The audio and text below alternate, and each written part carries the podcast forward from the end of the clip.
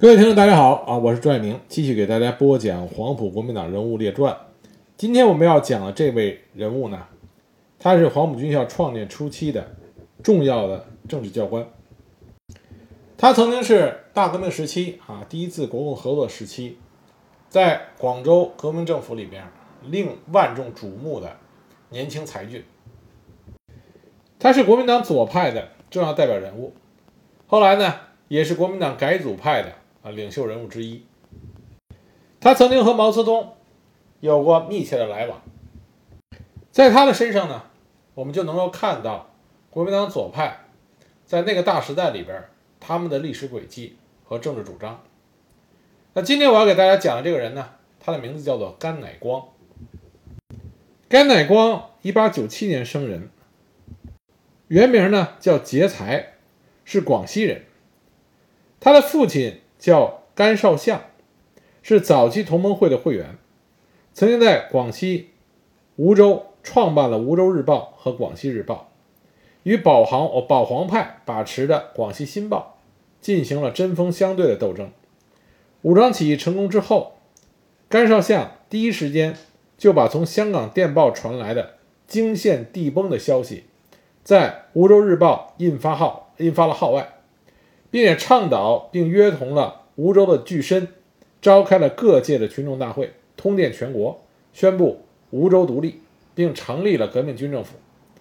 在二次革命时期呢，甘绍相与革命党人密谋起义，结果被粤都龙继光杀害于广东肇庆，享年三十五岁。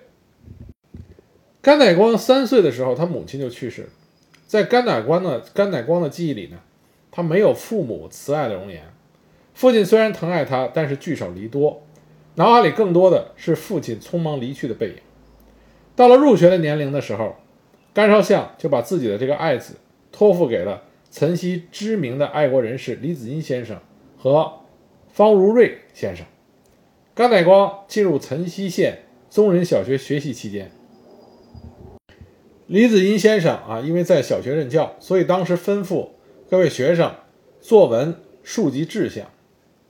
甘乃光当时就想起了他父亲经常对他的教诲，说社会黑暗，国家积贫积弱，吾辈要像一粒火种，把国家民族引来一片光明。所以他他的文章里边，他就写下了自己在父亲教诲下所产生的要救国救民的这个志向。所以当时李子金先生呢，看到甘乃光年纪虽小，却豪情万丈。文章写的颇有气势，所以就说劫财志在寰宇，日后绝非甘居人下者。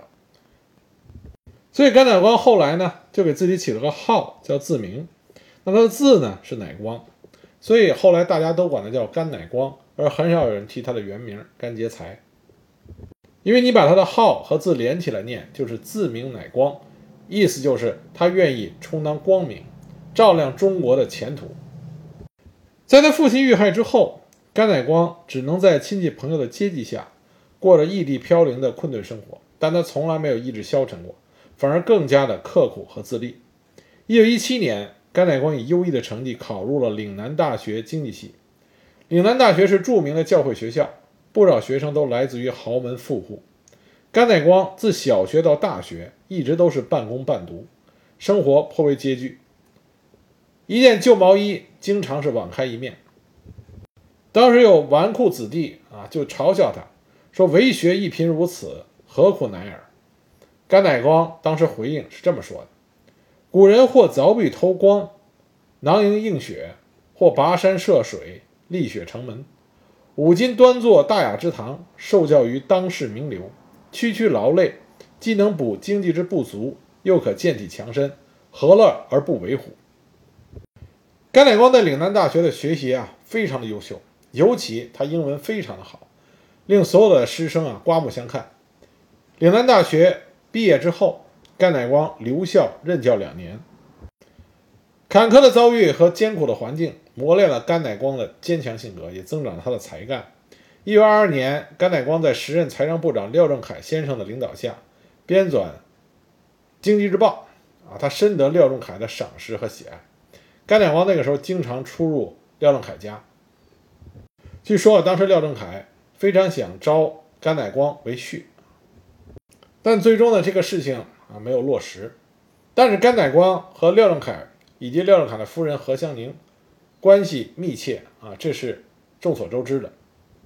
在廖仲恺先生被刺身亡之后，甘乃光被任命为廖案调查小组的成员。一九二四年六月，黄埔军校成立，甘乃光时任政治部秘书兼政治教官。这时候，甘乃光只有二十七岁。而也在同一年，二十七岁的甘乃光开始着手写下了一部非常优秀的学术作品，这就是《先秦经济思想史》。上世纪的二三十年代是中国经济思想史发端并兴盛的时期，西方经济学的传入和马克思主义的传播，为当时中国经济研究的兴起和发展提供了学术参照。甘乃光呢，从1924年就着手研究，最终在1926年出版了这部。先秦经济思想史，他用西方经济学的四分法评价了先秦各学派代表人物的经济思想，使之成为开创中国经济思想史专门研究的第一人。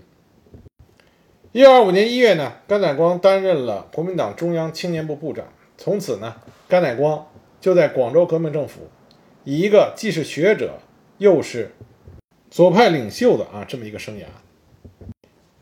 在甘乃光担任黄埔军校教官期间，因为汪精卫经常去该校演讲，两个人时常一块坐船，有时候在路上就一块吃个饭，所以呢，关系逐渐的升温。那时候，甘乃光对汪精卫非常的敬重，而汪精卫呢，也非常欣赏甘乃光的才气。这也是为什么在一九二六年一月份召开的国民党二届一中全会啊，也是国民党左派。完全掌握的这次会议上，甘乃光和蒋介石、汪精卫等一起跻身于中执委九大常委。这个时候，甘乃光只有二十八岁，啊，所以风头之劲一时无两。甘乃光当时名气很大，主要是因为甘乃光在学识上学富五车，但同时呢，甘乃光也有着革命青年的热情。所以，像他这样的人物，必定是成为国民党左派的一杆旗帜，也是很多左派青年所崇拜的偶像。那么，很多人在看第一次国共合作大革命时代的时候啊，都会对一首歌印象很深，这就是国民革命歌，打倒列强，打倒列强，除军阀，除军阀，啊，曲调呢和两只老虎是一样的。关于这首当时响彻。北伐军进军路线上的革命歌曲，它的歌词作者啊有很多种说法。一般来说呢，是有四个人的名字在里边，一个是邝庸，一个是罗振声，一个是廖乾吾，一个是甘乃光。说是这四个人中的一位啊写的这个歌词，但具体是谁啊也没有一个准确的答案，也可能是他们四个人集体创作的。这四个人有一个共同的身份，他们都是黄埔军人。而且除了甘乃光以外，其他三个人都是中国共产党党员。国民革命歌曾经是中国最强的声音。这里跟大家说一下啊，两只老虎啊，这个中文词儿的两只老虎是在国民革命歌之后才出现，所以是先有的国民革命歌，再有我们现在唱的两只老虎。国民革命歌是在中国军人这部杂啊这本。革命军人刊物杂志上刊登出来，首次刊登出来的。从他公开刊登的那一天起，这首歌就从就成为了中国爱国学生、爱国青年广为传唱的激励人心的歌曲。在当时的中国，国民革命歌的流行程度，军官就职典礼要唱，学生集会要唱，农协建立要唱，各种纪念大会要唱，示威游行要唱。北伐军奋勇前进的时候，也在唱。武汉国民政府曾经想把这首歌作为国歌，但后来呢，国共分裂，也就不了了之了。那么最有意思的是呢，因为这首歌它的普及度和流行度太高了，后来呢，不断的有人想利用这首歌啊改歌词。中原大战的时候，阎锡山就把国民革命歌重新填词，改为打倒老蒋。那中国共产党呢，也把这首歌啊进行了重新填词，改为土地革命歌。但后来这些改了歌词的版本，都比不上最初那个版本。因为最初的那个版本唱出了全中国热血爱国青年共同的心声，所以才会流传甚广。一九二六年五月，甘乃光与蒋介石等九人联名提出了整理党务案，后来他又担任了国民党中央农民部部长。从一九二六年到一九二七年四一二反革命事变之前，甘乃光仍然在黄埔军校第四期担任政治讲师。他还在广州农民运动讲习所担任教员。他和毛泽东在大革命时啊，大革命时期呢，有着非常好的友谊。在现在甘乃光纪念馆中有一份毛泽东写给甘乃光的信件。时任国民党中央农民部部长的甘乃光十分赞同毛泽东关于农民运动的主张，所以当时他特聘毛泽东为第六届农民讲习所的所长。第六届农讲所啊，跟前五期相比，扩大了招生规模和范围，成为全国性的农民运动讲习所。这届农讲所授课的时间最长，训练四个多月。开设的课程也最多，一共开设了二十五门课程，内容都是围绕着中国革命的基本知识。其中关于农民运动的课程占八门。毛泽东当时亲自讲授了中国农民问题、农村教育、地理三门课。毛泽东当时是很敬重甘乃光的才识啊，所以在信里边呢，他称甘乃光为甘先生。而农民运动的发刊词也是出自于甘乃光之手。甘乃光也接受邀请，亲自担任第六届农讲所的教员。一九二六年一月召开的中国国民党第二次全国代表大会上，甘乃光做了商民运动决议案的报告。最有意思的呢，是在甘乃光做完这个报告之后，紧接着他做报告的是毛泽东做了宣传部审查委员会决议案的报告。在毛泽东之后做报告的人是蒋介石。提出了改良士兵经济生活案的报告，啊，所以这三个人连着做的报告。谁能想到，就在这么一个由国民党左派和中国共产党联手共进，准备为了中国革命的进一步发展而大展拳脚的国民党二大之后，仅仅过了两个月，就发生了中山舰事件。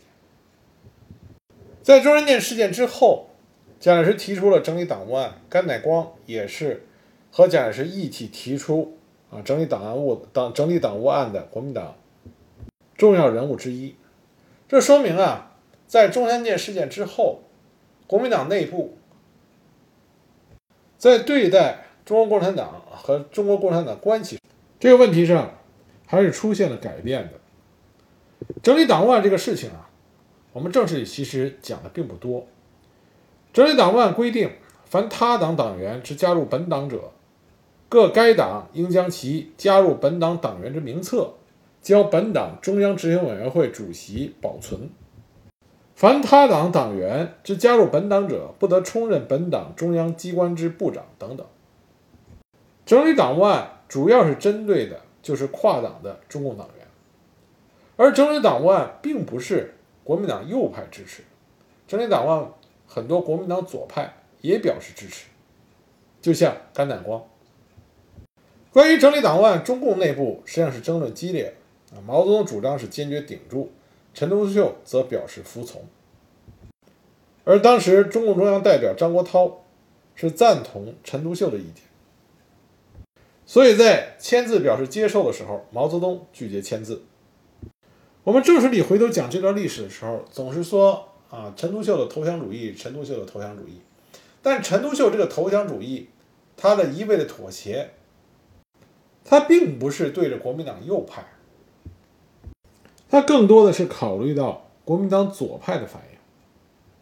而在整理党务案之后，在选举国民革命军事呃革命军军事委员会主席的时候，其他人大多数选的是蒋介石，只有毛泽东与李济深没有选蒋介石，而是选了汪精卫。由此可见，当时的政治局势是多么的错综复杂。那么再回过头来说一下甘乃光在国民党二大上所做的这个商民运动决议案。所谓的商民运动，实际上就指的是商运。其实商运商运这个话题啊，是个非常有意思的话题。为什么这么讲呢？因为你回去看大革命时代，我们的史料里很少会讲国共两党关于商运是一个什么样的政策，是一个什么样的态度。国民党这边呢，对于商运问题，实际上认识的非常晚。他到一九二四年十一月才成立了商民部，开始从事商民运动。但是，即使成立了商民部，他对于商民运动应该怎样进行，完全没有决定。直到甘乃光做商民运动决议案报告的时候，才拟定了一套从事商民运动的方略。在这个商民运动决议案里边，提出了可以让商民参加到国民革命的运动中，但是呢，在商人中要区分革命的商人和不革命的商人，要区分新兴工业家和与帝国主义相勾结之工业家的态度。要打倒旧的商会，去建立适应中国革命新的商会。类似这样的专门针对于商人啊如何处理商人和革命关系这方面的方针和具体的条款还有很多，但这是国民党第一次系统性的提出对商人在中国革命中的地位、作用的理解和认识。共产党在这方面实际上比国民党起步的要早。但是因为共产主义的根本宗旨就是要消除私有制，所以共产党这边关于商运问题进度上极为缓慢，因为这牵扯到了共产主义信仰的一个基本点。而国民党这边虽然提出了相应的条款和认识，但还非常初级。比如说，国民党这边他没有意识到商民运动和农工运动是不可避免的会产生各种利益冲突。尤其是劳资双方的矛盾冲突层出不穷，而从国民党对这方面的解释可以看出来，他除了反复说明两者不会出出现冲突以外，对于具体如何要处理两者会发生的冲突缺乏准备。他只是提出了一个简单的主张，就是站在被压迫的方面主张其利益。这样也就是说，不是从根本上去理解和考虑。矛盾冲突的本质，而是从表面上头疼医头，脚疼医脚的进行解决，这并不能使冲突的根本矛盾得以解决，甚至有可能进一步加剧双方之间的矛盾，导致双方对国民党政府都产生不满。这在很长的一段时间里边都是困扰国民党政府的一个重要问题。对于共产党这边也是同样的同样的情况。如何正确的处理工农商的关系，这也是在中国共产党发展的道路上啊不断检讨啊不断提高不断解决的一个非常重要的问题。甘乃光提出来的商民运动决议案，国民党左派和共产党在态度上基本一致，没有任何的分歧。对于这个决议案。唯一的意见是由毛泽东提出来的，说商民协会章程不必列入决议案内，可交中央执行委员会讨论决定。除此之外，在国民党二次大会上，这个决议案没有任何的意义。甚至可以这么说，商民运动决议案里边提出来关于商运的一个大的宗旨和态度，在很长时间里边是被国共双方啊共享的，因为它符合当时中国的具体情况。从这点上说，甘乃光进行报告的商民运动决议案，这对于中国的革命还是颇有帮助的。但随着北伐的节节胜利，以及革命的态势如火如荼，在农运和农民问题上，国民党左派和中国共产党就出现了分歧。在甘乃光身上，就发生了一个典型的事例。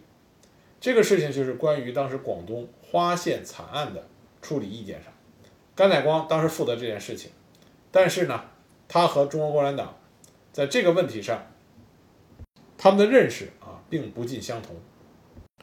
广东花县在大革命时代，它的农运搞得非常好啊，成立了农协和农民自卫军，很多著名的广东的革命啊共产党人都曾经亲自到花县去。开展农民运动，其中就包括著名的农民大王彭湃。那么花县的农会和农卫农民自卫军成立以后，自然就成为花县地主豪绅的眼中钉。地主豪绅们，他们一方面煽动落后群众起来反对，另外呢，积极策划武装进攻农会，想把农会摧毁。很多革命电影啊、影视作品给我一个错觉，感觉大革命时期在农村农会具备不可抵挡的人数优势，其实这是个错误的认识。大革命时期，农村的这种斗争是极其复杂的。那么在花县呢，当时就出现民团进攻农会，那么农会农民的自卫军不敌，被迫撤退。最终，农民自卫军寡不敌众。领导人啊，花县农协的领导人王福三中弹负伤，壮烈牺牲。之后，民团呢又拥呃又蜂拥至原田村，将该村洗劫一空。因为这里农会的成员比较多，很多农会成员的房子都被烧毁，县农会呢也遭到捣毁。这是在一九二五年初发生的事情。那么，在这个惨案发生之后呢，国民党中央农民部、中共广东区委以及省农会筹备处。派彭湃等人前往调查，要求革命政府解散花县民团总局，解散地主会，惩办杀害王福三的凶手，赔偿农会以及受害农会会员的损失。当时，广东省省长廖仲恺接见了花县农会派来到广州进行申诉的代表，责令花县县长一定要解散花县的地主会，通缉该会的反动头目，体恤被害的农会。以及啊受害的农民，同时还拨了一批武器支援花县农军。在这种情况下呢，地主豪绅们的行径呢有所收敛。但是这个矛盾和冲突是根本性的，是不可能轻易解决的。到了一九二六年农历八月的中旬，花县民团头目啊头目认为时机已到，就唆使当地的地主进行挑衅。然后以此为借口，纠集三百多人的团匪啊、民团、土匪啊，进攻杨村。杨村的农军呢，因为经验不足，敌我力量悬殊，退守炮楼。那么地主民团武装呢，就对杨村进行了大规模的破坏。后来幸亏有其他地区的农军赶到，才协力赶走了民团武装。与此同时，其他地方的民团土匪也分头袭击了其他地区，大肆进行烧杀抢掠，打死打伤农民一百余人。这就是花县惨案。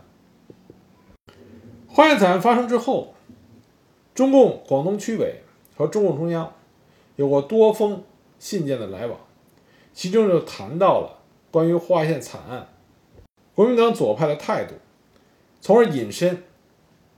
讨论中国共产党和国民党左派的关系。从这些信件里呢，我们可以了解当时政治局势的一二。首先，在信件里，我们可以看到，中国共产党当时是采取了坚定支持汪精卫回广东主政啊这么个事情。这个时候的中国共产党是完全不可能全力支持蒋介石的，最少也要让汪精卫。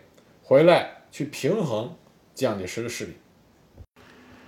中国共产党也提到了国民党左派对于工农运动的态度变坏了，里面专门提到了甘乃光，说国民党左派认为工农群众和国民政府啊，尤其国民党意见相左，这背后都是中国共产党的唆使。在花县惨案中。甘乃光在政治会议中没有为花县农民说一句话，这说明国民党左派已经对中国共产党产生了不信任的怀疑态度。所以在信件中呢，中共中央提出来，如果没有左派，我们就要造左派。当然，广东区委啊，中国共产党广东区委还是对于甘乃光。有了相对正面的看法，认为甘乃光仍然在努力做着组织左派的工作，努力的使他们影响了左派青年到群众中间工作。在信呃在信件中指出来说，甘乃光给国民党左派一个理论主张，以农民为国民党的阶级基础，国民党工作应该从下层做起。甘乃光把这些观点和理论写成了一本小册子，当时这个小册子销售了五万本。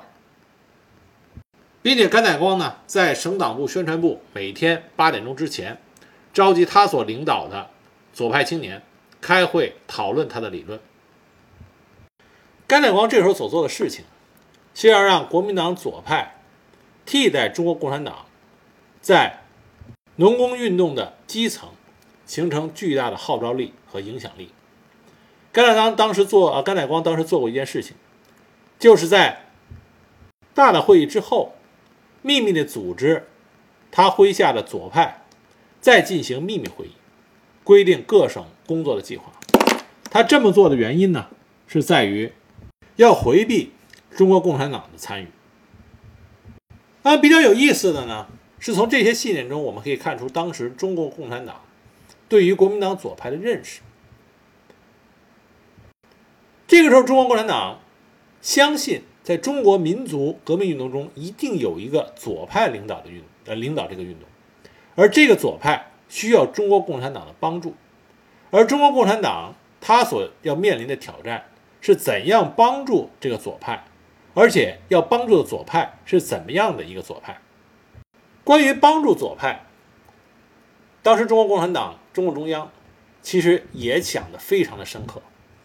帮助左派问题不是在帮助几个左派领袖，而是如何处理好中国共产党与左派群众间的这么一个正确关系。中共中央当时的指示是这么讲。在现实中国民族革命的过程中，包罗着极广大的小资产阶级群众，他们在民族革命中占极重要的地位。这些群众绝不是 CP 啊，CP 就是中国共产党所能包办组织起来。这些左派的群众，我们 CP 不但不能包办他们的组织，而且他们也不能够接受 CP 的政纲。因此，目前唯一紧急的工作就是要有一个左派的纲领，要在广东各县其守在重要的县份。创造一个有群众基础的左派国民党党部，他的党员应当在左派纲领之下团结起来。这个党部的委员会应当是纯粹左派分子组织的，没有跨党的分子，并要在广东各县创造一个有力量的各界人民联合会。他的群众是在本地人民目前最低限度具体要求下的政纲之下团结和组织起来。这样，我们 CP 与左派群众间才能有正确的关系。这样我们才能说帮助了左派，这样我们才能说帮助左派推进革命。这其实是一个非常有意思的说法。这里面有几点是对当时中国革命有着深刻认识的，也和后来新中国的建立基本相一致的。这就是在中国革命中有一大批群众和代表，不是中国共产党所能包办和组织的。他们的利益不会和中国共产党的党纲相一致，这是为什么我们会有政治协商会议，为什么我们会有人大的存在。但是在这些信件中，有一个观点是和后来新中国建立的时候观点不一致，就是什么呢？就是到底谁领导谁，谁帮助谁的问题。我们从这个时候中国共产党的信件里可以看出来，当时中共中央的意见。是中国共产党帮助国民党左派，国民党左派是中国革命的领导者。那么很显然，这个看法和认识，随着四一二反革命事变以及后来宁汉合流，彻底的就付之东流了。所以说，第一次国共合作和大革命时期，对于国民党和共产党来说，都是一个不断提高、成熟、深刻自己认识的过程。这个过程中有很多的悲剧和惨痛的教训，受到巨大伤害的不仅仅有中国共产党，同时呢也有国民党的左派。那么这样一个成长的历程，到底对中国革命是有利的还是不利的？你必须首先去正确的认识它，充分的理解它之后，你才能会有一个自己的答案。那下一集呢，我会给大家讲一下。以甘乃光为代表的国民党左派，在国共分裂之后，经过了怎样的一个痛苦和迷茫的啊转变过程。